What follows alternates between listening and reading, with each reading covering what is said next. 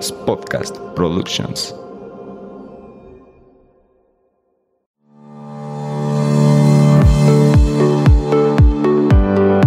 Hola, bienvenidos a Nutrir con Mente. Yo soy Rocío Castillo. Y yo Fernanda Calzada, dos amigas nutriólogas que quieren quitar toda esa información chatarra con la que día a día nos alimentan. Por eso hoy vamos a nutrir tu mente. Acompáñanos. ¿Qué tal? Bienvenidos a un episodio más de Nutrir con Mente. Hoy de verdad Hoy me siento muy emocionada porque tenemos un invitadazo que en lo personal yo es una de las personas que más admiro, entonces pues bueno, estoy feliz, amiga. Ah, yo también estoy muy emocionada porque Fer me ha platicado mucho de él y estoy ansiosa por conocer su historia y estoy segura que esta historia nos va a ayudar a muchísimas personas a decir, claro que se puede si lo quiero. Totalmente. Pues bueno, yo estoy seguro que también por allá los que nos están escuchando se van a quedar impactados con esta historia. Y pues bueno, sin más, le damos la bienvenida al famoso Miki Torres. Creo que yo podría darte una bienvenida, pero me gustaría que te presentaras con nosotros, Miki. Perfecto, pues muchas gracias, Fer, Rocío. Mucho muy feliz de estar acá con ustedes en Nutrir con Mente. Para mí es un honor compartir con ustedes y eh, compartir con su audiencia alguna que otra aventura y algún otro que otro aprendizaje que he tenido a lo largo de mi vida. Este, pues digo, me, presento rápidamente, me llamo Miguel Torres, la gente me conoce como Miki Torres. Eh, soy psicólogo, me dedico a tratar a gente con problemas de adicciones, eh, ya les contaré por qué. Soy apasionado de los deportes de resistencia, eh, maratón, triatlón, Ironman, prácticamente me he echado toda la lista de esos, de esos eventos. felizmente casado y con un perro latoso que probablemente va a estar aquí apareciendo. Aquí, este, somos, aquí somos team perritos, no te preocupes. Eso, eso. eso, eso, siempre, siempre es bueno eh, ser team, team, perrito. La gente que no es team perrito no hay que confiar mucho en ellos. Totalmente estoy de acuerdo. Eso, es lo que creo. Eh, también tengo algunos podcasts, Hermanos de Fuerza, eh, Acerto Podcast, donde comparto eh, algunas ideas y diferentes temas. Entonces, pues por ahí, más o menos, eso es lo que soy yo y, y feliz de estar acá con ustedes. Perfecto. Pues bueno, muchas gracias por, por haber aceptado otra vez la invitación, Miki. Y bueno, pues vamos, queremos, queremos conocer eh, un poquito más de tu historia. Tú tienes un eh, lema muy importante que es de adicto a Iron Man. Ese es como tu logo personal. Entonces, platícanos, ¿por qué este, este lema? Bueno, eh, para esto me voy a remontar un poco eh, a mis inicios de, vida, porque ahí empiezan todas estas cosas, ¿no? Yo nací hace ya más de 30 años, casi 31 años en la Ciudad de México, en una familia bastante convencional. Eh, mi papá, mi mamá, yo soy el primero de, el primogénito. mi papá se llama Miguel Torres, mi abuelito se llama Miguel Torres, yo me llamo Miguel Torres. Este, y la verdad es que en la infancia fui, fui muy feliz. Siempre algo que me caracterizó fue que siempre fui un niño muy sensible, eh, muy responsable, nunca me han gustado que me digan qué tengo que hacer, entonces normalmente yo obedecía mucho porque no me gustaba que me regañaran ni que me dijeran qué es lo que tenía que hacer. Entonces yo era un niño, la verdad es que bastante tranquilo y siempre fui muy soñador. O sea, como que algo que siempre me caracterizó es que fui muy soñador y desde pequeño me acuerdo que yo lo que soñaba era ser Simba, ¿no? Y pelear contra mi tío Scar y soñaba que yo iba a ser Hércules y que iba a ir a pelear contra los dioses al Olimpo y que iba a ser Batman y proteger Ciudad Gótica, ¿no? Esos sueños que todos tenemos de, de niño, ¿no? O sea, como que estas cosas que ni siquiera piensas si se pueden o no. Pero a mí me encantaba, ¿no? El cine, las películas es algo que me ha apasionado desde, desde que tengo uso de razón. Obviamente fui creciendo y me fui dando cuenta que ni era un león, ni era un dios griego, ni iba a pasar nada de esas cosas, ¿no? Entonces me acuerdo que de niño, eh, entonces dije, bueno, mi sueño de vida, ya que no puedo ser eso, es que ojalá que alguna vez yo tenga algo que contarle a la gente. Ojalá que una vez mi historia de vida sea lo suficientemente interesante para que alguien la quiera ver. Y, ahí quedó, ¿no? O sea, me acuerdo que de niño eso pensaba mucho. Después, obviamente, eh, pues los, creo que esos sueños genuinos que llegamos a tener todos de niños a veces ya se ven como opacados por todo lo que la sociedad quiere de nosotros, ¿no? En mi caso de ser un niño mexicano, pues como todos los demás, quería ser futbolista. Eh, nada más que eh, la mala noticia es que soy malísimo para los deportes, que no tengo, tengo cero talento, o sea, como que no era muy bueno. Entonces rápido se me acabó a mí el sueño de, de poder ser futbolista. desde niño he batallado. Eh, con el tema de peso, con el tema justo, ¿no? Ahora ustedes dos que son nutriólogas, eh, desde, desde, desde, los chavitos, de los ocho años, eh, empecé a subir mucho de peso y la verdad es que sin saber por qué, ¿no? Creo que es algo importante en estos temas, que muchas veces ni siquiera tú como niño no entiendes por qué estás gordito. O sea, no, entiendes, no entiendes por qué totalmente. de peso. Y, es bien duro, ¿no? Porque, por ejemplo, yo veía que mi hermano y yo comíamos lo mismo, pero él no subía de peso y yo sí subía de peso. Entonces, yo, yo imagínense eso, o sea, desde los ocho años hasta empezar a entrar en dietas y cosas así, es como un poco traumante ¿y no te, no te pasaba que, o sea, que que tus papás tuvieran como ciertas consideraciones de tu hermano sí puede comer esto, tú porque estás gordito, ¿no?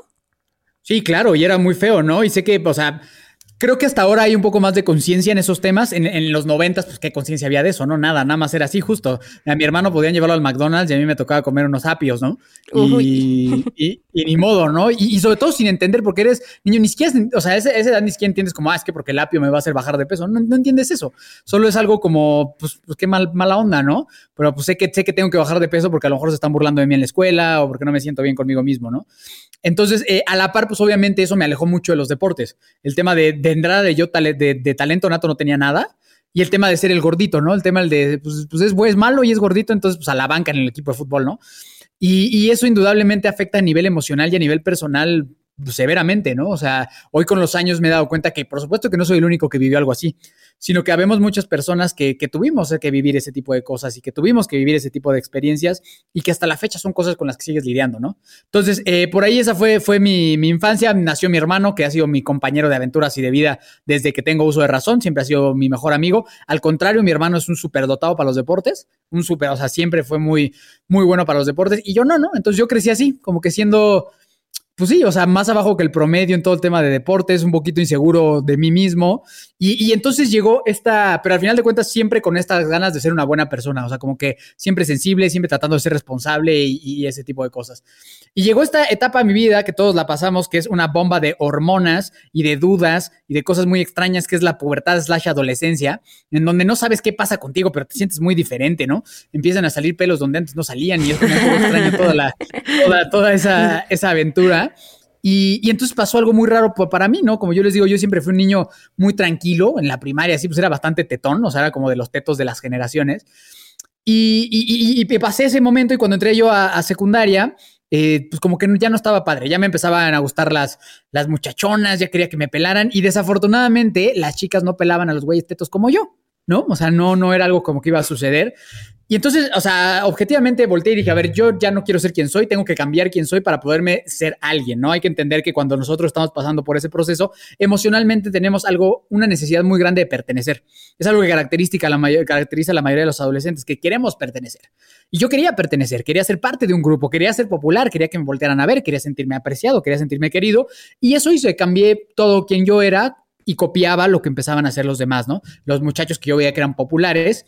Y eh, dentro de esas cosas me invitaron mis nuevos amigos a, celebrar el 15 de septiembre, que como ustedes sabrán y toda la gente que nos escucha, el 15 de septiembre es como una peda masiva en México pues nomás porque sí, ¿no? O sea, como que, como que nada más como, ah, sí, a huevo, vamos a empedarnos el 15 de septiembre, pero ¿por qué, no? O sea, o sea, ¿por, por, qué? O sea, ¿por qué? ¿Por qué dijeron que era así? No, el 15 de septiembre eh, hay datos interesantes, como es el único día que oficial, pero no oficialmente, tú puedes tomar en la calle y los policías no te van a parar, ¿no? Ni te van a decir nada. Pero de igual forma, el 15 de septiembre es el día que más mexicanos mueren en el año. O sea, el 15 de septiembre es, el, día que más mexicanos se mueren en todos los años. Así. O sea, el, rango de gente que se muere se dispara el 15 de septiembre, ¿no? Y tiene que ver con eso. Pues como que todo el mundo anda bien pedo, luego hay gente que echa balazos y cosas así. Entonces yo estaba en ese 15 de septiembre y mis amigos me dicen como, oye, güey, hay unas cervezas en el, en el refri. ¿Nos las echamos? Y me acuerdo que me la pasaron y dentro de mí entró como un dilema bien duro de decir, ¿me la tomo o no me la tomo? ¿Cuántos años tenías, Miki? 14. A 14. 14 años. Ok. Sí, sí, sí. Hoy, hoy, volteo a ver a los niños, a los de 14 años y digo, tienen cara de niños, o sea, son unos niños. Sí, son, niños. O sea, era, un niño, era un niño en ese momento. Pero me acuerdo que, que a mí en mi cabeza fue un tema como que tenía por algo, mis papás no toman, en mi familia nunca, nunca, nunca han tomado. Este, y yo, pero decía, es que a mí me dijeron que no era bueno, pero por dentro decía, es que si no tomo ya no me van a invitar y ya no voy a pertenecer y ya no, ta, ta, ta, ta, ta. A final de cuentas, me la acabé tomando, me supo espantosa, horrible, como yo creo que a todos, la mayoría de veces que, que, que consumimos alcohol, pero cambió mi vida para siempre porque algo dentro de mí cambió. Empecé a sentir estas efectos maravillosos que te da el tema del alcohol, que entonces me empecé a sentir muy seguro de mí mismo, no me daba pena hablarle a las chavas, no me daba pena bailar, me moría de risa, me sentía simpático, me sentía muy seguro de quién era y les juro que yo decía, ¿dónde había estado esto toda mi vida? Esto que yo acabo de encontrar es el elixir a la felicidad y me acaba de hacer mucho más seguro de lo que yo soy, ¿no? O sea, como que acabo de encontrar en esta botella mi seguridad y mi autoestima. Decía, wow, está, está, increíble. A final de cuentas fue una cerveza y el efecto se me pasó rápido Y entonces enseguida abrí otra y me la volví a tomar y, me encantaría contarles una noche de desenfreno, pasiones y locuras, pero ya me quedé dormido y ahí termina mi épica historia, ¿no? Al, siguiente día mi papá fue por mí y, y me dice como, obviamente, no hay que ser algo que yo le digo mucho a la gente, sobre todo a la gente que yo trato. Es como, güey, a ver, si alguien anda pedo o crudo, todo mundo nos damos cuenta. Aunque te eches gotitas y te pases por los tacos y te pones una menta, todo, el mundo nos damos cuenta que estás crudo o pedo, ¿no? Entonces, obviamente mi papá se dio cuenta que yo no estaba en buen estado y ahí fue la primera vez que yo me, desde ahí me comenté sobre mi manera de tomar, porque obviamente, como la mayoría lo hacemos, ¿no? Oye, ¿te tomaste? No. Mike, te estoy viendo. Bueno, bueno, bueno, me tomé una. Me había tomado más, ¿no? Y, y a partir de ahí sí fue una constante en mi vida el estar mintiendo sobre cuánto alcohol yo había consumido. Y, lo que sí es que se agarró tan dentro de mí que yo lo único que quería es que llegara un fin de semana para volver a tomar y volver a sentirme seguro y volver a encontrar en mí ese, ese, ese Miguel, ese Mike que yo era en ese momento, que le podía hablar a la gente, que podía bailar, que, que se sentía seguro de sí mismo. Eh, así transcurrió toda la secundaria, la preparatoria. Obviamente eh, me descuidé mucho a, nivel físico una vez más, hasta que cumplí 18 años y, y mi mamá me llevó al doctor porque ya no pintaba nada bien mi situación de salud y tenía, tenía mucho sobrepeso este, y el doctor me dice, tienes hígado graso, prediabetes e hipertensión. Tenía yo 18 años. Y me dice como, mira Miguel, la verdad, tu vida no pinta muy alentadora, ¿no? O sea, como que si tú le sigues así, hermano, y ustedes lo saben perfecto a dónde acaba alguien que tiene ese tipo de cosas, ¿no? Y, y, la verdad sí me asusté un montón. O sea, sí dije, puta, no, no me quiero morir, nunca me he querido morir. Entonces, pues ya entré en un plan riguroso de alimentación, de ejercicio, dejé de tomar, dejé de de fumar. También eso es una de las brillantes ideas que tuve yo en ese momento. Como ya apestaba cigarro y mi familia me decía que, que fumaba, pues ya mejor empecé a fumar yo también. Eh, pero en un año dejé de, tomar, dejé de fumar, me puse a hacer ejercicio, eh, cambié mi nutrición y en, en, un año bajé de pesar 100 kilos, pasé de pesar 100 kilos a pesar 67 por ahí. Y, y, me sentía muy bien, obviamente la prediabetes desapareció, el hígado graso desapareció, la hipertensión desapareció. Oye, pero todo, este cambio fue entonces desde el miedo.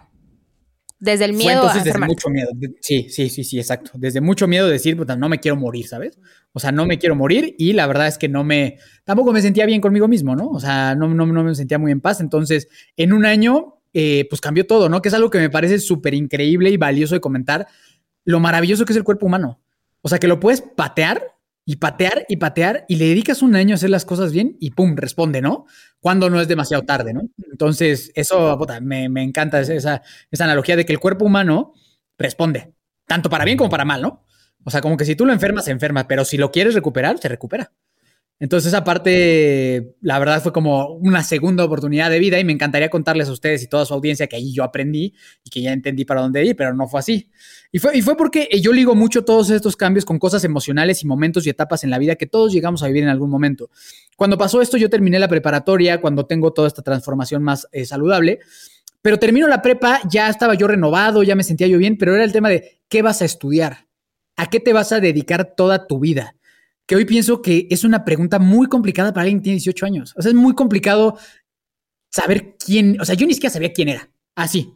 yo no sabía ni quién caramba era yo, como que como de dónde yo iba a poder saber de a qué me voy a dedicar toda la vida.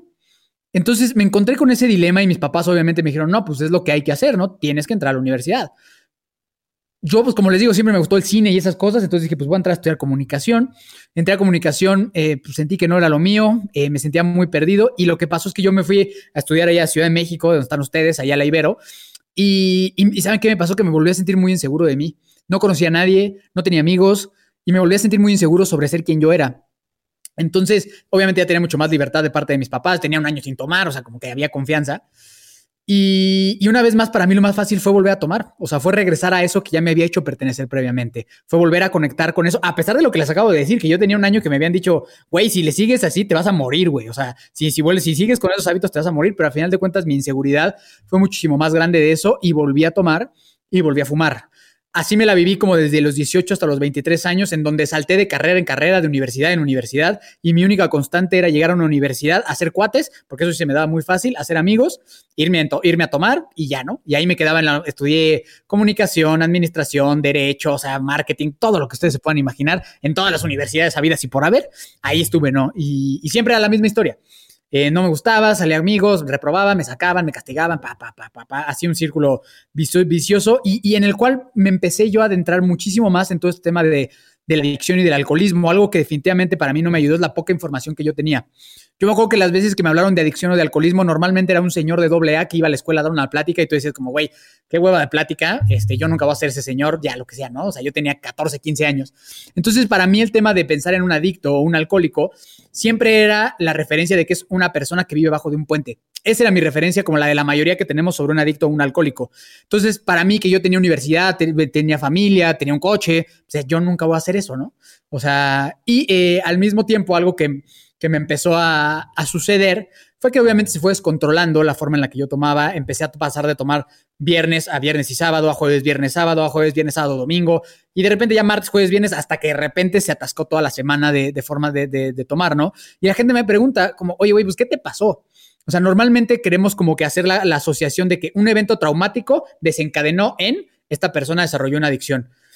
Sería muy mentiroso de mi parte yo decirles, es que me traumé por esto, es que me pasó esto. No pasó nada. O sea, no, no pasó ningún evento dramático ni trágico que fuera lo que me llevó a eso. Simplemente fue algo que se salió de control y claro que un estado emocional muy endeble de, mi parte y una necesidad muy grande de pertenecer y de que me vieran, un ego inflado, ¿no? A final de cuentas, eso es lo que pasa, que a final de cuentas yo al, al, ser tan social y tan fiestero y eso, pues me conocía en todas partes. Entraba a los antros rapidísimo, la gente quería ser mi amigo, o sea, como que, eh, o sea, ese tipo de cosas, ¿sabes? Entonces el ego se te infla, se te infla, se te infla, cuando por dentro estás construyendo una vida que es de plástico, que es de papel, que no sirve para nada. Y, así, y, así, y así fue como que como fui avanzando y, para hacerles un ejemplo de lo vacía que era mi vida y que hoy inclusive todavía me, duele recordarlo, me acuerdo que había un, lugar que, bueno, no sé si todavía existan los barecitos, pero creo que sí, pero eso era, eran unos bares muy conocidos en toda, la República Mexicana, en donde hacían un concurso de bien, de a ver quién se tomaba una cuba de un litro más rápido. Entonces nos subían a varios a una tarima donde normalmente se ponía la banda a tocar y nos daban una cuba de un litro y quien se la tomara más rápido, pues era el ganador háganse de cuenta que yo era como Cristiano Ronaldo o Messi para jugar esa cosa. O sea, o sea, a mí no me ganaba nadie para tomarme la cuba más rápido. Entonces, siempre me subía, me tomaba yo la cuba más rápido y entonces yo me iba a volver Superman. O sea, literal, yo me iba a volver Superman en el antro porque iban a llegar a mi mesa y me iban a regalar, pues no sé, unas perlas negras, iban a echar unos fuegos artificiales y entonces yo me iba a volver una gran celebridad en el lugar y yo me iba a sentir muy orgulloso de mí mismo por haber hecho. Y mis amigos iban a llegar y me iban a decir, güey, no mames, ¿cómo lo lograste? Tú increíble lo que hiciste. Y así, ¿no? Y al otro día yo me iba a levantar y todavía iba a tener mensajes que decían, güey, te rifaste un montón y yo me iba a sentir orgulloso de mí mismo. Entonces hoy que volteo atrás y digo, güey, lo que me hacía sentir orgulloso de mí era que me tomaba una cuba más rápido que alguien. Qué triste y qué vacía vida. O sea, qué vacía vida en la cual mi, orgullo más grande era que me tomaba una cuba más grande, más, más rápido que alguien más. Y hoy que volteo atrás digo, puta, qué tristeza. Y ese es el nivel de tristeza y de vida que yo tenía. En lo que me importaba o lo que me hacía sentir un ser humano valioso era eso. Era haberme tomado una cuba más rápido que alguien que, si lo ves objetivamente, vale cero. O sea, no tiene ningún, ninguna, sola, ninguna sola este, validez, pero a final de cuentas te llena mucho el ego.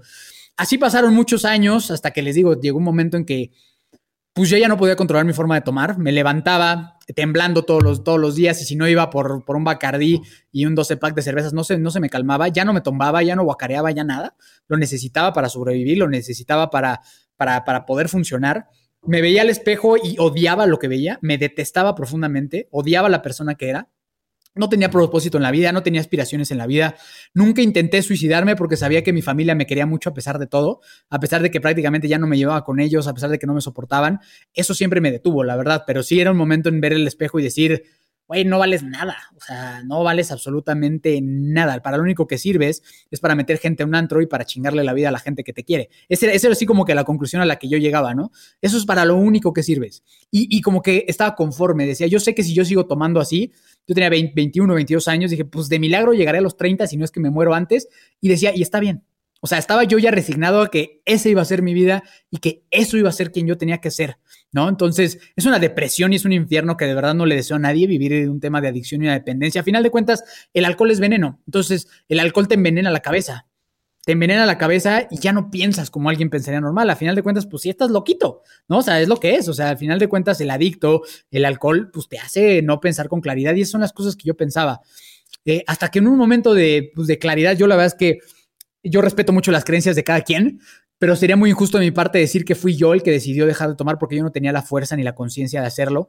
Después de haber tenido una gran pelea con mi papá en la que prácticamente me corrió de la casa, me quitó mis cosas, eh, pues, pues, me quebré. Este, me acuerdo que me fui a sentar a un campo de fútbol, me fumé un cigarro y en cuanto me fumé el cigarro sentí que algo de mí se, se quebró, tenía un pánico, pavor. Yo creo que entré ahí medio en un tema, pues medio de locura ahí extraño.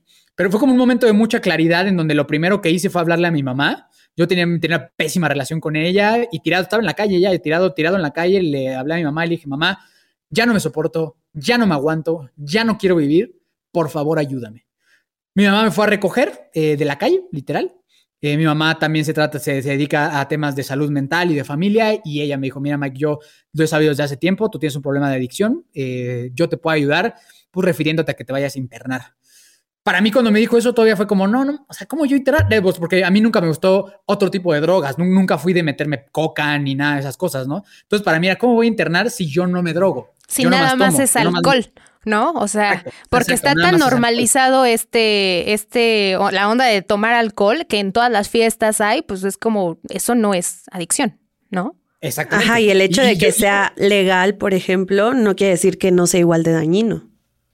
Efectivamente, no, o sea, inclusive si nos vamos a la definición de alcohol por la Organización Mundial de la Salud, es una droga adictiva depresora del sistema nervioso. Listo. Entonces, o sea, es una droga al igual que todas las demás, que es legal, es otro, otro rollo, ¿no?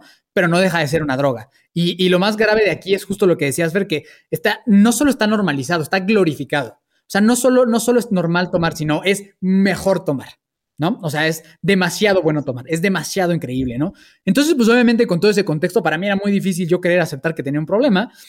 Pero bueno, pues por, mi mamá, la verdad es que en su inmenso amor y sabiduría me dijo: Pues mira, Mike, o te vas a internar o regrésate a la calle donde estabas. Entonces, esa fue la respuesta de mi mamá y, y enseguida dije: No, pues, pues órale, vamos, ¿no? Enseguida llegó mi papá, mi hermano, y siete días después yo estaba entrando a una clínica de rehabilitación. Al siguiente día todavía yo me arrepentí, dije, no mames, ¿qué, qué estupidez acabas de hacer si tú ni eres... Yo ya no quería ir. Pero dije, bueno, pues ya me voy un ratito, se calman mis jefes y, ya, ¿no? Regresaré yo a, mis desmadres. Pero bueno, para no hacerle más larga la historia, estuve cuatro meses interno 35 días eh, primero eh, en una clínica primaria y después pasé a una clínica de medio camino, que es como una forma de reintegrar a un adicto a la sociedad. Porque si yo salgo de una clínica en contención y enseguida me avientan al mundo, es muy complicado que alguien se mantenga. A final de cuentas, aprendí un montón de cosas en, la clínica de rehabilitación. Aprendí cosas muy duras, muy difíciles. A final de cuentas, lo más duro para mí fue voltar a ver y decir, güey, tú acabaste donde estás, pues por haber sido un cobarde ante la vida.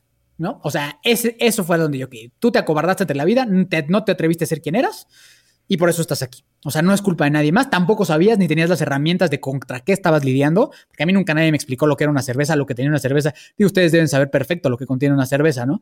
Eh, nunca nadie a mí me dijo eso. Solo me dijeron que estaba padre y pues yo era un morrito de 14 años pues que lo hicieron pedazos, ¿no? Entonces es, es, todo ese proceso de recuperación y que me encanta el nombre de recuperación porque se trata de recuperarte a ti recuperarte a tu esencia, recuperar todo eso que se estuvo dañando detrás de ese, alcoholismo, detrás de esa persona que yo pretendí ser, ¿no? A final de cuentas fue recuperar, sí, a ese niño tranquilo, más introvertido, con sus inseguridades, con miedos, en lugar de estar defendiendo a esta persona, este, este personaje de don yo puedo todas, don fiestas y esas cosas, ¿no? Entonces, recuperar la esencia. Y me encanta, me encanta la palabra recuperación porque creo que no solo los adictos, sino la mayoría de las personas nos haría muy bien de vez en cuando regresar a un proceso de recuperación y acordarte de quién eres y de dónde vienes. Entonces, ahí yo me enamoré brutalmente del proceso de recuperación y por fin encontré lo que quería hacer de mi vida. O sea, porque por fin dije, puta, estoy enamorado de esta situación. A mí se me hace que hay muy pocos recursos allá afuera porque a mí me rompieron el queso cuando yo, entonces tengo, tengo que hacer algo, me tengo que dedicar a algo. Y entonces fue que decido, ok, voy a estudiar eh, psicología y me voy a dedicar a algo que tenga que ver con esto. No sé qué, no sé cómo, pero sé que el primer paso es estudiar psicología. Mi papá me, sí me dijo como, oye Mike, yo ya te pagué un montón de carreras, ya no te voy a pagar otra.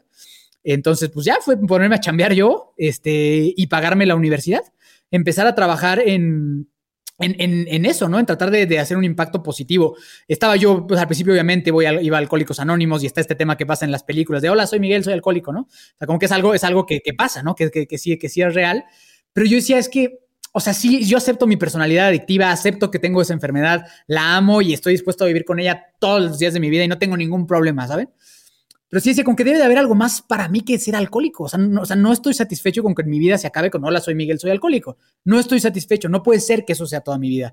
Y, eso era lo único que, sí me hacía ruida. Eso y aparte con el tema de que tenía que ser anónimo.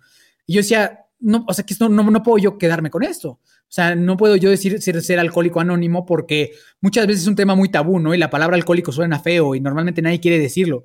Pero es, pues es que soy, es lo que soy. O sea, soy, soy, soy alcohólico, soy adicto y no tengo ninguna vergüenza de decirlo. No me avergüenza decirlo porque es, es, la batalla que yo tuve que pelear, es lo que me tocó pelear. A algunos les tocan otra, a mí me tocó. Sí, y aparte creo que hablar un poquito más abierto del tema, como tú dices, le da más herramientas a otras personas, ¿no? Justamente. Exacto. Exacto, dejar, dejar de hacer como que si fuera el coco, ¿sabes? Como de, ay, no, alcohol, adicciones, no, no.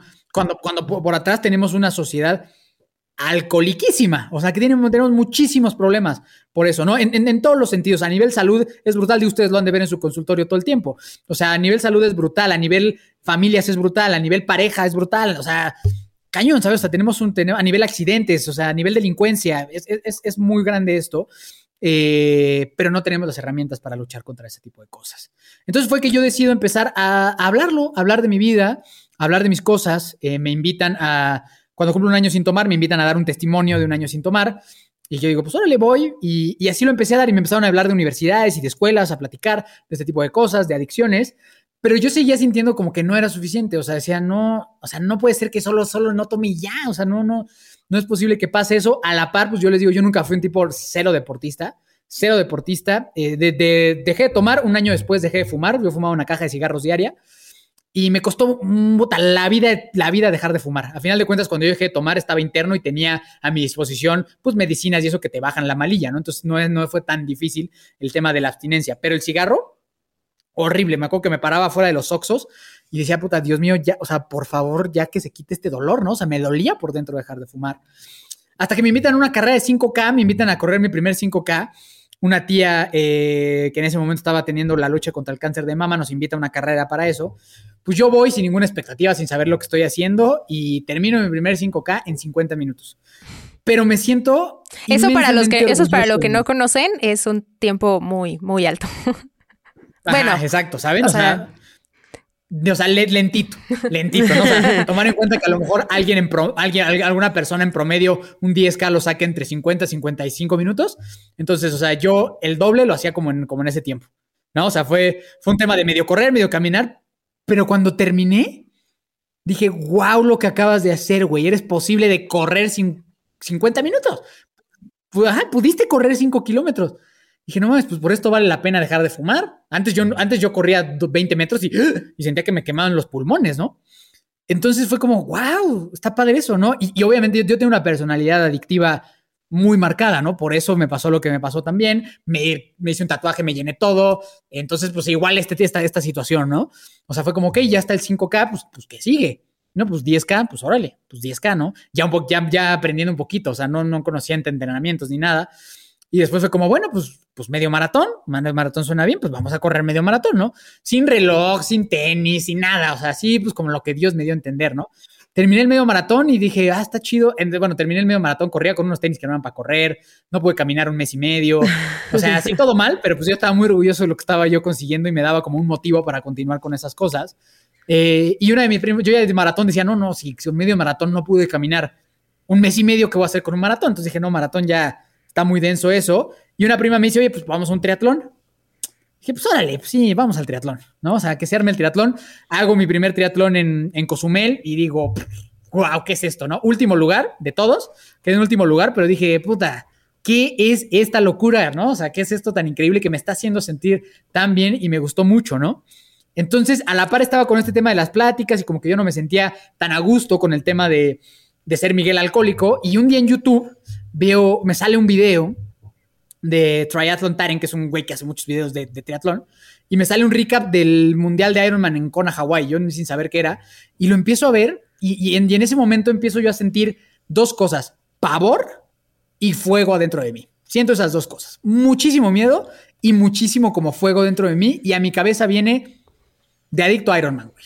O sea, ese, ese es el sueño y esa es la historia que ese niñito quería contarle al mundo de adicto a Ironman. O sea, ese ha sido el sueño y el por qué y para qué te pasan las cosas.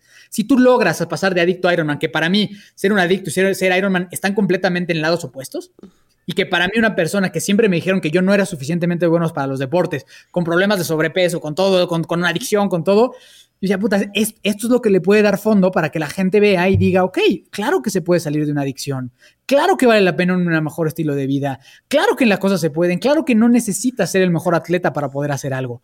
Entonces, eh, para mí fue, y, mucho miedo porque sabía que acababa una semana anterior de hacer un triatlón sprint que no era nada comparado con un Ironman. En, en, este, en distancias, Miki, ¿nos puedes decir más o menos cuánto es para que se den una idea de qué es un Ironman?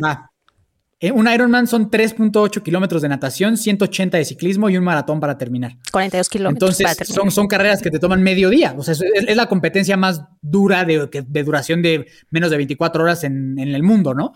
O sea, es algo que .0001% de la población ha terminado. O sea, es una, es una locura y que para mí siempre lo que había yo escuchado de Ironman era como, esos güeyes están locos. O sea, y yo, y yo jamás en la vida voy a poder hacer eso, ¿no? Y, entonces, pero pues sabía que era como algo mucho más grande que solo el tema físico o el tema para mí, sino era algo a lo que yo me sentía llamado a hacer para poderle poner trasfondo a lo que yo quería, al mensaje que yo quería mandar, porque algo que fue muy duro para mí en ese, en ese momento fue que el día que yo salí de la clínica me dijeron, mira Miguel, desafortunadamente el porcentaje de personas que se recuperan es muy bajo. Únicamente uno de cada diez adictos se va a lograr recuperar, los otros nueve van a recaer. Y esos nueve desafortunadamente no significa que se le están pasando a toda madre en un antro, no se, mueren, se suicidan, pasan cosas muy, muy, muy feas con las personas que recaen. Entonces, para mí es, esa estadística a mí me costaba mucho trabajo creerla, pero de la gente, de las personas que, con las que yo estuve, que éramos como cuarenta y tantos, quedo yo y si acaso alguien más. O sea, más de, más, o sea, casi todos recayeron y me tocó ver a gente que, que, se quitaba la vida, compañeros con los que yo estuve y es sumamente doloroso, ¿no?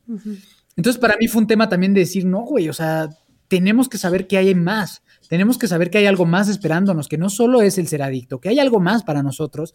Y claro que entendía por qué, porque justo como lo que hablábamos de la glorificación del alcohol, cuando yo, bueno, a la fecha, ¿no? Yo salgo, voy a una reunión donde a lo mejor no me conocen, oye, ¿quieres una cerveza? No, muchas gracias, no tomo. Y me voltean a ver con una cara, como si yo hubiera agarrado, me hubiera bajado los pantalones y me hubiera hecho popó en su sala. O sea, me voltean a ver así como en una cara de, ¿qué? Ofendidísimos, ¿no? Ajá. ¿Cómo te atreves? Y están ching, hijo de por qué. ¿Y por qué? Y tómate una, y, eh, y un shot, y una cerveza, y ta, ta. Entonces, claro que alguien que no está bien plan, plantada sus patas sobre lo que quiere, claro que recaes. Claro que recaes porque somos una sociedad cero sobrio friendly, cero. ¿Saben? O sea, es, es, es muy, porque siempre están chingui, hijo de que por qué, y por qué no quieres, y otro, y ta, ta, ta, y qué mamón, y qué aburrido, y güey, tú antes eras bien divertido, y ahora vete que todo, ¿no? Cuando honestamente es algo que debería ser tan sencillo como de que si alguien te pasa un chicha, un sabritón, y tú dices, no quiero, gracias, Así debería de ser, así de sencillo. Pero por alguna razón el alcohol es la única droga por la cual tú tienes que justificar por qué no la tomas en lugar de por qué sí, ¿no? Si fuera heroína, todos dirían, ay, no es que por qué, por qué te inyectas heroína. Pero si es alcohol, tienes que estar dando tu explicación de por qué no la quieres tomar. Porque si la tomas, está súper bien. Pero si no la tomas, tienes tú que justificarme por qué no estás tomando. Y me tienes que decir por qué, ¿no? Entonces, claro que es súper complicado, claro que por eso la gente recae y por eso tenemos los problemas que tenemos, ¿no? Entonces, para mí fue todo este contexto ponerlo a ver, güey, yo siento que si yo puedo hacer esto, la gente puede creer. La gente va a creer y también yo me voy a demostrar a mí mismo que todas esas veces que me sentí insuficiente no son ciertas, ¿no? Y que siempre fui suficiente. Entonces, así empieza mi, mi, mi, mi sueño de empezar a, a, buscar este, este tema de adicto a Ironman. Eh, hago mi primer medio Ironman un año después. Lo termino porque Dios es grande, sin mucha preparación, sin, sin saber cómo, porque tampoco es como que yo conociera mucha gente que hiciera triatlón, la verdad. Entonces, pues con videos de YouTube y ahí como Dios me dio a entender, pues me preparé eh, y terminé. Terminé mi, medio, la primera vez el medio Ironman y me sentí sumamente feliz y orgulloso de mí. Pero sí terminé y dije, mierda, y esto solo fue la mitad.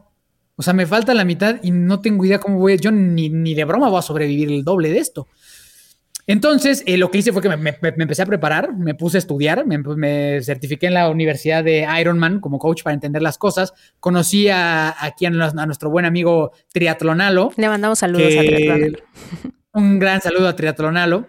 Este, los conocí y, a final de cuentas ellos junto con Mau y todo equipo Senses me ayudaron a preparar el, full Ironman, que es algo que recomendaría brutalmente. Siempre asesórense de gente que sepa más que ustedes.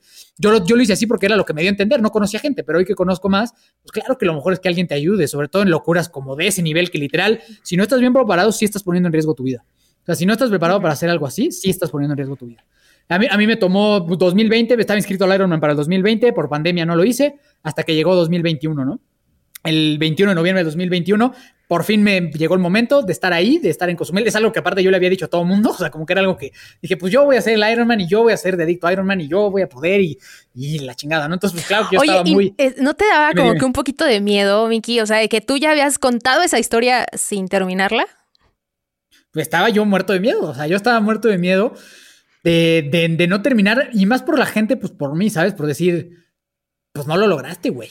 Y, claro, por supuesto que como por toda la inseguridad que yo, mi, mía, que he vivido, que viví a lo largo de mi vida, que vivo todavía en algunas cosas, pues claro que dudaba de que yo podría hacerlo. O sea, claro que, que había una parte de mí que dudaba de, que podría hacerlo, hasta que, llegó el momento de la competencia y, me paré ahí en el muelle, pues que ya era momento de aventarme al agua. Y pues literal para mí fue, o sea, digo yo, a, a después de todo lo que me ha pasado, me, me he vuelto una persona bastante creyente en un poder superior, porque creo que definitivamente yo no hubiera logrado lo que he logrado yo solo, se me haría muy egoísta de mi parte y muy soberbio de mi parte, creerme que yo soy don, don chinguetas y que por eso yo estoy donde estoy, pues, pues no, ¿no? Entonces, y que se me hace que es, una, que es un baño de humildad para todos, como el decir, no, no, no todo tengo, tiene que ver conmigo. Entonces fue, fue como que hice mucho las paces eh, y dije, pues Dios mío, lo que sea, yo te agradecería un montón si termino, pero si no termino, estoy bien. O sea, estoy en paz. Estoy en paz porque yo ya caminé todo este camino para llegar aquí. Y hoy literal para mí era, me lo dijo un muy buen amigo mío, me dijo, güey, a ver, tú ya eres de acero, güey. Solo tienes que ir a recoger una medalla, güey. O sea, el trabajo ya lo hiciste. El- el- el- la transformación de persona ya la tienes. Hoy tienes que ir a recoger esa medalla. Entonces fue como que me, me, me cayó mucho eso y dije, independiente del resultado, ya estoy aquí y estoy en paz con quien soy. O sea, hoy estoy en paz.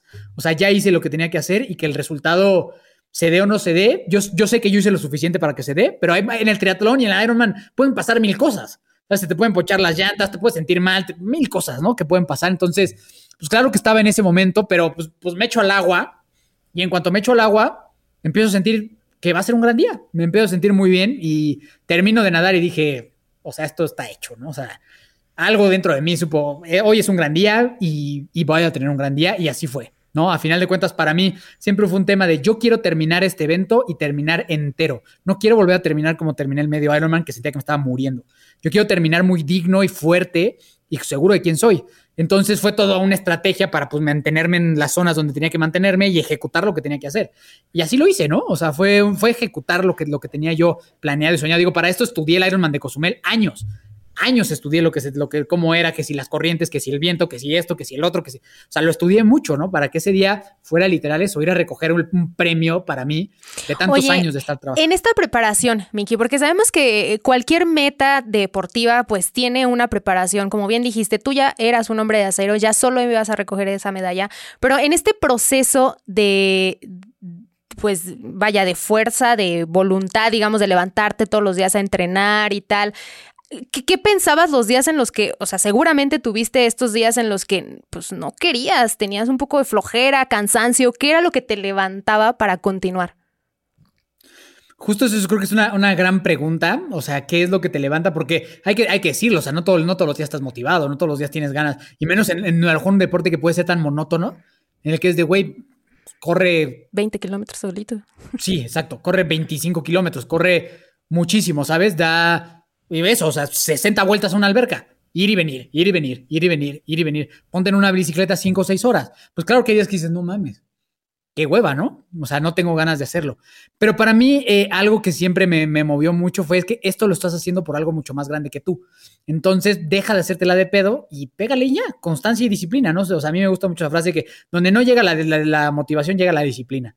Entonces, no hay más. O sea, te la dejas de hacer de pedo, vas y ejecutas, ¿no? Claro que hay días en los que si realmente te sientes mal, es muy importante descansar, es muy importante hacerte caso, es muy importante no querer jugarle al superhéroe. O sea, hay momentos en el que tu cuerpo te dice, güey, hoy no, y hoy no, ¿sabes? O sea, como que también esa parte de, no querer llegar a este punto en hacer pedazos tu cuerpo, ¿no? O sea, creo que esa parte también fue, fue muy importante, el respetar el tema del descanso, de la nutrición, de todo lo que te tenía que llevar a cabo para eh, lograr eso. Pero para mí siempre fue eso. A ver, esto es algo que lo estás haciendo por un propósito más grande que tú y eh, constancia, deja de, deja de sobrepensarlo. O sea, yo también creo que si lo sobrepiensas, si lo sobrepiensas de puta, güey, tengo que agarrar, agarrar mis tenis, irme a la pista, y dices, no mames, otro, otro ratito me quedo aquí, ¿no? Pero si te levantas y te agarras tus tenis y te vas, pues ya cuando menos te diste cuenta, ya estás ahí, ¿no? Y algo que me gusta mucho decir también es que nunca te vas a arrepentir de haber, de, de sí haber ido a hacer ejercicio. Nunca. O sea, nunca te, vas, nunca te vas a arrepentir de sí haberte parado, ¿sabes? Al contrario, del otro sí. Dices, puta, ya no fui hoy. Pero si te levantas y vas, digo, salvo que estés enfermo o algo así, pero, pero en, en, en panorama normal, pues es así, ¿no? O sea, como que nunca te arrepientes de sí haberlo hecho. Sí, fíjate que ahorita dijiste algo súper importante, que era algo más allá de mí mismo. Y siento que cuando te fijas un objetivo en esa circunstancia de algo más allá, es cuando encuentras realmente este, la motiva, bueno, la disciplina de, de querer hacerlo, ¿no? Sí, sí, sí, porque te, te, mueve algo que ya no tiene que ver contigo. O sea, te sales de, ese ego. A final de cuentas, el ego también es ese que te dice, no, güey, hay que quedarnos aquí un rato acostados. ¿Sabes? Te sales de ti porque sabes que lo que, lo que quieres hacer tiene, va, a tener, va probablemente tener un impacto que va muchísimo más allá de ti.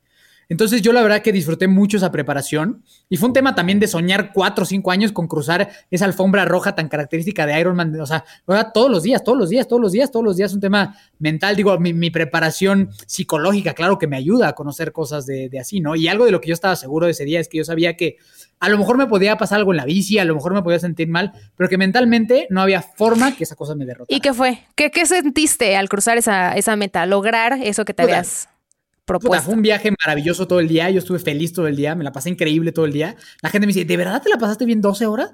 Güey, estaba muy feliz. O sea, muy feliz porque era, pues yo quería estar aquí, hombre. O sea, llevo cinco años. Ya, ¿cómo no voy a estar contento, no?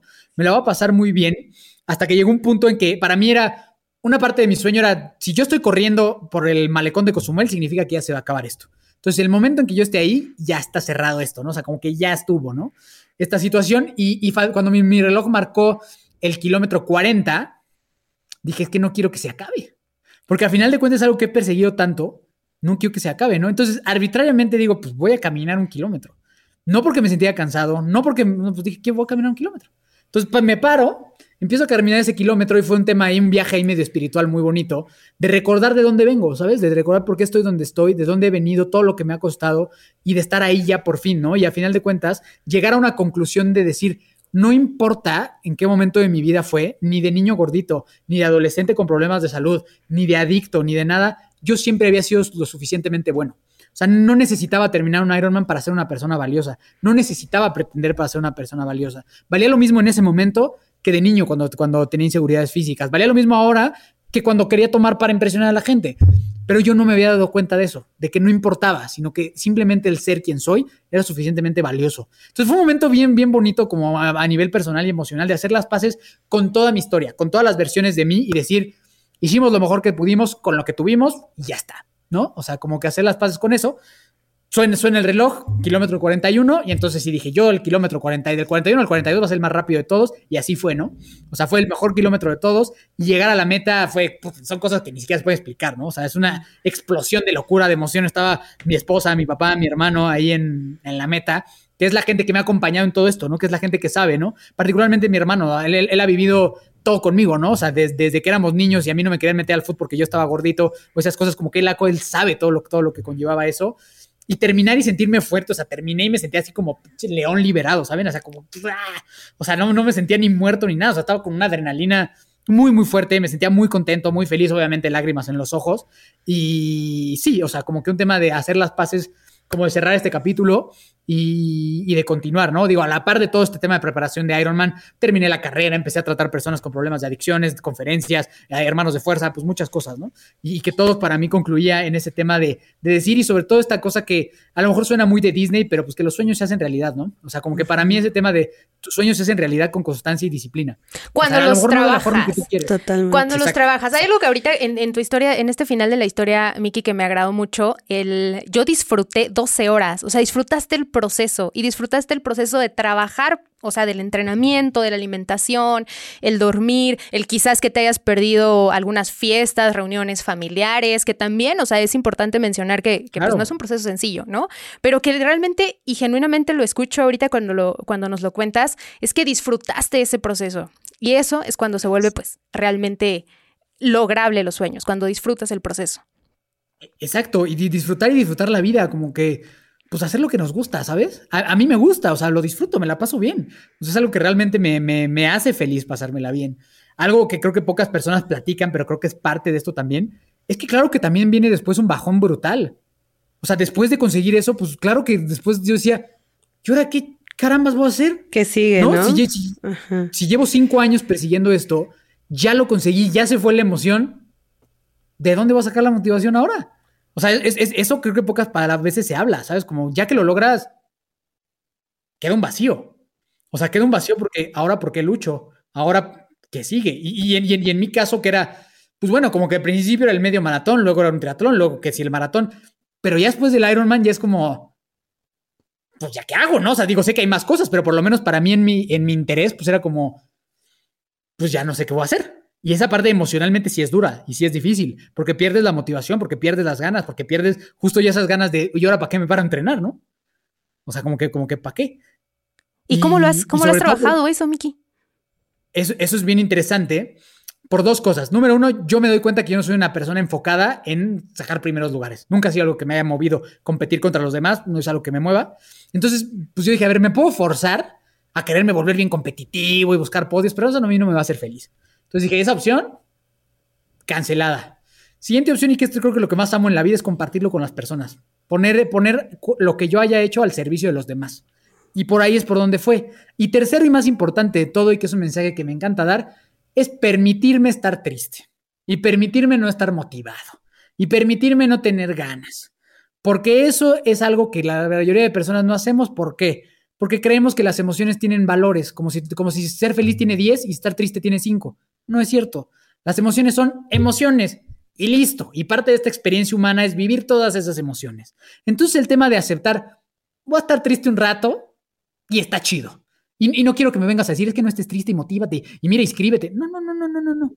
Quiero estar triste, quiero, quiero, quiero vivir este duelo, quiero estar triste, quiero, quiero no tener esa motivación. Porque esa es la experiencia humana. No me voy a limitar yo a no vivir esta experiencia solo porque todo el tiempo tengo que estar motivado, todo el tiempo tengo que estar feliz, todo.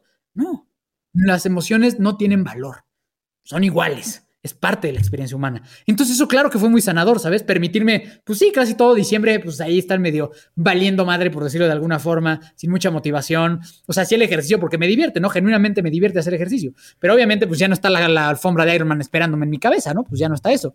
Y, y entonces eh, eso fue muy sanador para mí, el permitirme vivirme, o sea, conocerme, que son cosas que a mí, pues por, la, por lo que he vivido, pues me emocionan, ¿no? Como, ok, me quiero conocer así, quiero conocer más de mí así. ¿Cómo soy yo ya sin motivación? Hace cinco años que no me conozco sin motivación. ¿Cómo, cómo, cómo, cómo son las cosas, no? Entonces, la verdad es que te ayuda también a poner en perspectiva pues, muchas cosas de la vida, entender que no todo en la vida es deporte, no todo en la vida es triatlón, sino hay muchas otras áreas de la vida en las cuales, pues, pues a veces, justo como decías, Fer, sacrificas unas para otras, entonces, claro que es normal que en un momento llegue otra. Estaba yo en, el, en preparación de mi boda, entonces, claro que fue un tema de, pues vamos a dedicar esto a otras cosas y, y sí estoy desmotivado y sí no tengo ganas y qué. Entonces, esa parte fue muy valiosa, la verdad.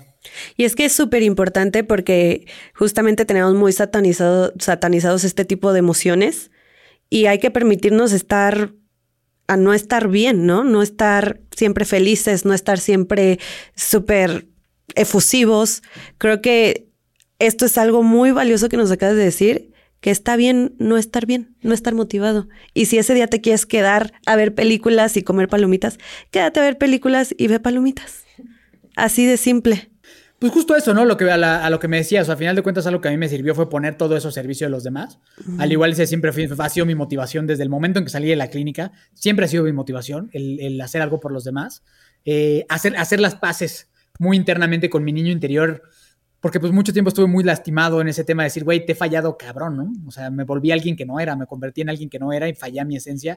Y el hoy voltear atrás y decirle, ahí está, ya te entrego el sueño cumplido, ahí está la historia, ya podemos estar en paz y felices con lo, con lo, con lo que estamos haciendo.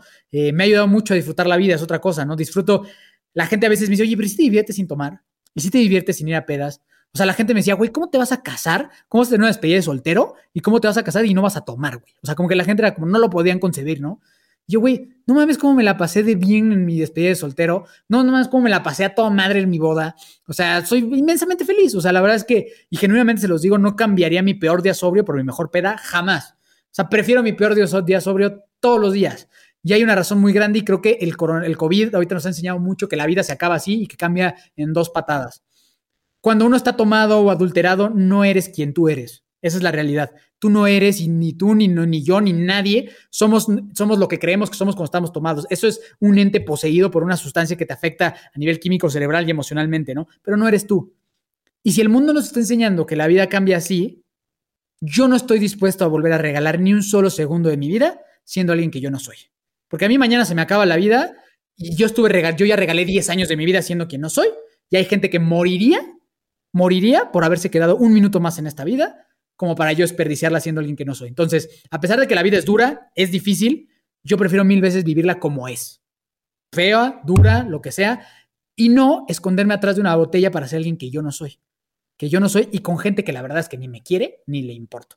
Entonces, para mí esa reflexión como de la gente que me dice, ¿y, no, de verdad no extrañas tomar? Pues claro que no. O sea, claro que, claro que sí, de repente, no sé, estoy en el fútbol y pasan las micheladas, pues claro que dices, güey, qué rico, ¿no? O sea, claro que se me antoja, pero te pides una limonada y se te pasa ya. O sea, como que, o sea, así y, los beneficios que a mí me ha dado la vida sin tomar, son increíbles. O sea, yo no, ni en mis mejores sueños me hubiera imaginado poder haber podido vivir lo que he vivido. Y ni siquiera es porque yo sea don chingón y que yo sea el mejor. No, para nada lo creo. Soy un tipo bastante promedio y en tema de deportes de promedio para abajo. O sea, soy un tipo bastante común y normal, ¿no? O sea, simplemente creo yo firmemente que una de las mejores decisiones que un ser humano puede hacer es decidir no meterle sustancias nocivas a su organismo. Independientemente si eres adicto o no eres adicto, te evitas una cantidad de problemas impresionantes sí decides no hacer eso. Entonces, eh, pues para mí es eso, ¿sabes? O sea, vivir esta vida intensamente, con plenitud, trabajar y aceptar tus emociones, buscar y luchar por tus sueños, juntarte con gente que te suma y, vivir tu día, tu día a día al, al 100, ¿no? Eso no significa estar feliz todo el tiempo, al contrario, aprende a vivir tus emociones buenas y malas y hacer las partes, las paces con lo que no te gusta de ti, con que la vida es dura, con que a mí no me gusta algo, a ti no te gusta algo y a todos no nos van a, o sea, la vida no es no son nubes rosas y arcoíris. Pero tienes que aprender a vivirla y como dice mi gran sensei de vida, Rocky Balboa, no se trata de cuánto golpes, sino de cuánto aguantes y sigues avanzando, cuánto aguantas y sigues avanzando. Y eso es así como yo vivo la vida y eso es un poco de mi historia. A grandes rasgos, hermanos de fuerza, más cosas que lo puedo Wow, wow, Miki, de verdad que tu historia, otra, yo conocí esta parte que desde una perspectiva creo que diferente y creo que si a mí me motivas y yo creo que estoy seguro que a más gente logras tocar con esto, no solamente como que la parte de deporte, sino de vida, de realmente disfrutar la vida y que se puede y que hay un camino que no necesariamente es pues con malos hábitos, sino todo lo contrario, realmente y genuinamente disfrutar la vida. Totalmente. Y creo que yo, Miki, te conocí el día de hoy y la verdad es que yo estaba callada todo el, todo el episodio porque yo me tocó demasiado tu historia y creo que es una historia que tiene que ser compartida mil veces porque nos ayuda a todos a sacar esa versión que todos tenemos, pero que solo hay que explotarla, hay que creérnosla, que ahí está, tal vez un poquito escondida, pero si queremos y creemos en nosotros, vamos a hacer y vamos a lograr todo lo que queramos independientemente del contexto en el que nos encontremos. Exactamente. Y seguramente, Miki, este, pues ya dejaste aquí la duda en alguno de nuestros escuchas eh, del triatlón, de correr, que si se animan a un 5K, entonces compártenos cómo se pueden, cómo pueden empezar sin que les duela eh, las piernas un mes. Un mes. Qué tenis. No, o sea, la, verdad, saben que a final de cuentas, les, les agradezco mucho por, por las palabras, eh, significa mucho para mí y es motivación para seguir haciendo lo que, lo que hago. Entonces, gracias a ustedes por, por el espacio y a la gente que nos escuchó. Hablando de lo que dices, Fer, a ver, algo importante. A mí, a mí los deportes de resistencia me cambiaron la vida, pero he podido ser testigo cómo a muchísima gente se la cambia.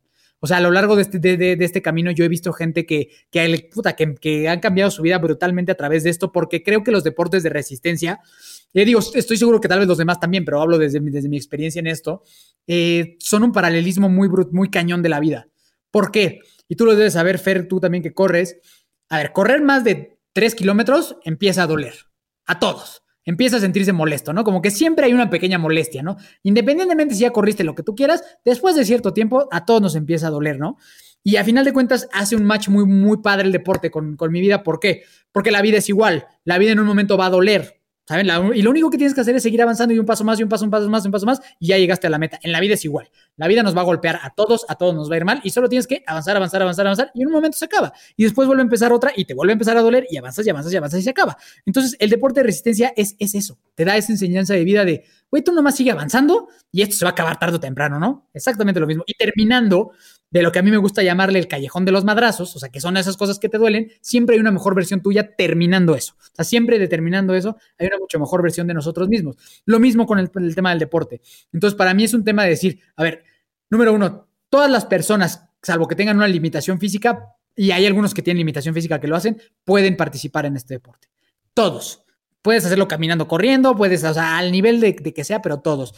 Y la, y la meta es muy personal de cada quien. O sea, para mí y en el equipo que tenemos, que gracias a Dios a la vida tenemos la fortuna de tener hoy, hoy en día un equipo de, endurance con atletas y gente maravillosa, donde el principio es, a mí la neta no me importa mucho si tú haces 20 minutos en un 5K o 50, ¿no? O sea, a mí me importa cómo te hizo sentir a ti emocionalmente, cómo estás. ¿Qué decir, qué representa para ti esta meta? Y eso es lo que es más maravilloso de este deporte, que para mí puede significar algo, para Fer algo y para Rocío algo, y diferentes tiempos, diferentes marcas y todo mundo es todo mundo es bienvenido a este deporte y es de los pocos deportes en los que a mí me encanta porque al primer lugar lo, le aplauden, pero al que va al último y llega al último a la meta, le aplauden 10 mil veces más, ¿no? Entonces, esa onda a mí me, me, vuelve loco y me fascina. ¿Y cómo empezar a hacerlo? Pedir ayuda. Tan, fácil como pedir ayuda a alguien que crees que sepa, creo que bueno, en, su generalidad somos un, un, deporte o una comunidad deportiva bastante amable, en la que la mayoría de las personas te va a echar la mano de, de buena forma. Entonces, pedir ayuda, ¿no? Pedir ayuda y literal es tan fácil como agarrar unos tenis y salirte a caminar a la calle. Muy así, bien. Así. Oye, Miki, pero compártenos las redes sociales de tu equipo, por favor, porque como bien dijeron, es un equipo que, que, incluye de todo y esta, y esta dinámica de, de, formar como desde cero y familia y tal, está súper padre. Entonces, si alguien se anima. Justo desde el principio, lo tenemos a través de nuestra marca Hermanos de Fuerza. Hermanos de Fuerza es un podcast que yo creé con, con mi hermano hace un par de años, en el cual se trata pues, inspirar y motivar a la gente y pasarla bien. Y a partir de ahí es que nace el equipo, Hermanos de Fuerza. Punto Iben, estamos asociados con Iben. Iben es el equipo de endurance más grande del país. Entonces, eh, son nuestros socios en, ese tema. Entonces, estamos también muy seguros de, lo que estamos haciendo y de, de quiénes están atrás de nosotros. Entonces, sin importar el nivel de, de deporte que tengas. O sea, tenemos gente desde que literal, acaba, una de nuestras atletas acaba de hacer su primero 5K el fin de semana y tenemos una persona que está calificada CONA o que va a pelear por ser elite. Entonces tenemos una gama de atletas en las que, repito, todo mundo vale exactamente lo mismo. No importa si aquí fuiste don, don chingón que ganaste todo o que quedaste en último lugar y hiciste 5K. Todos valen lo mismo y lo que importa es la integridad integridad integral, por decirlo de alguna forma, de todos nuestros atletas. Entonces, por ahí nos pueden buscar y a mí personalmente cualquier duda de esa índole, eh, digo, estoy certificado como coach de eso, pero pues eso, a final de cuentas, es más mi, mi hobby, mi pasión, mi, mi, tema profesional. Lo que me digo es a tratar a personas con problemas de adicciones, específicamente en el tema de prevención, atención y acompañamiento, eh, con consultas y conferencias. Eso es a lo que yo me dedico full time a tratar este tipo de cosas. Entonces, de igual forma, si alguien de los que está escuchando tiene alguna duda, tiene algo que les haya surgido con ese tema, por favor, siéntanse con la libertad de contactarme, ya sea a través de Instagram o a través de ustedes, eh, y, con, y con toda confianza, o sea, con toda confianza le platicamos lo que tengamos que platicar, sin penas, sin nada, de preguntar nada, eso es lo más importante para mí, que sientan que, que de mi parte hay un canal abierto para hablar de todo eso que a lo mejor nunca se han atrevido a hablar. ¿Cuál es tu Instagram, Miki? Me pueden buscar como Miki Torres C. Así me buscan, o en Hermanos de Fuerza, o también tengo otro podcast con mi esposa y una pareja ahí que Fer nos ha escuchado, llamado Acepto Podcast. Súper recomendable Acepto Podcast, por favor. Vayan a escucharlo también. es otra cosa de las cuales a mí me encantan, este, hablar de relaciones de pareja. Eh, y compartirlo con mi esposa. Entonces, por ahí también eh, me pueden eh, escuchar compartiendo otro tipo de cosas. Pues bueno, ya saben aquí las redes de, de Miki, de verdad vayan a escucharlo, ya conocen su historia y tiene todavía mucho más que, que compartirles, entonces vayan a seguirlo. Una vez más, Miki, por favor, muchas gracias. Muchas gracias por eh, aceptar la invitación. Tu historia, además de, motivadora, pues creo que nos deja con un buen sabor de boca y, una sonrisa impresionante. Y una gran enseñanza de vida, definitivamente, para seguir adelante y, y fijarnos la meta, aunque sea un Ironman, ahí vamos a estar si queremos. Perfecto. Como, que buscar cada quien cuál es su Iron claro. Man. ¿Cuál es, ¿Cuál es, tu Iron Man? Es su Ironman. Y no, nada, gracias a ustedes. Gracias a ustedes, felicidades por el proyecto, porque sé, sé el trabajo tan grande que hay detrás de hacer un podcast. La gente a veces cree que es como, ah, sí, nomás échate a hablar y ya, ¿no? Pero yo sé el trabajo que hay detrás, entonces toda mi admiración, respeto y, feliz y honrado estar con ustedes, de verdad. Eh, todo el éxito para ustedes en, lo profesional, podcast, a nivel personal y lo que yo pueda sumar o lo que sea, cuentan conmigo full. Ahí ya Fer es mi Nutri oficial para todo lo que estamos trabajando ahora. Entonces, este, feliz, feliz de trabajar con ustedes. Pues bueno, hasta aquí el capítulo del día de hoy. Espero que les haya gustado, seguramente sí. Y pues nos vemos el próximo miércoles. Hasta el próximo miércoles y no se olviden ir a seguir a Miki. Bye bye. Adiós. Gracias por quedarte hasta el final. Si te gustó este episodio, no olvides compartirlo con quienes creas que les pueda servir. Y de paso, no olvides seguirnos en Instagram. Nos encuentras como arroba Nutrir con Mente. Y si nos estás escuchando en Spotify, no olvides seguirnos para no perderte de nuestros nuevos episodios. Y de paso, regálanos tu calificación. Nos escuchamos en el siguiente episodio. Bye bye. Adiós.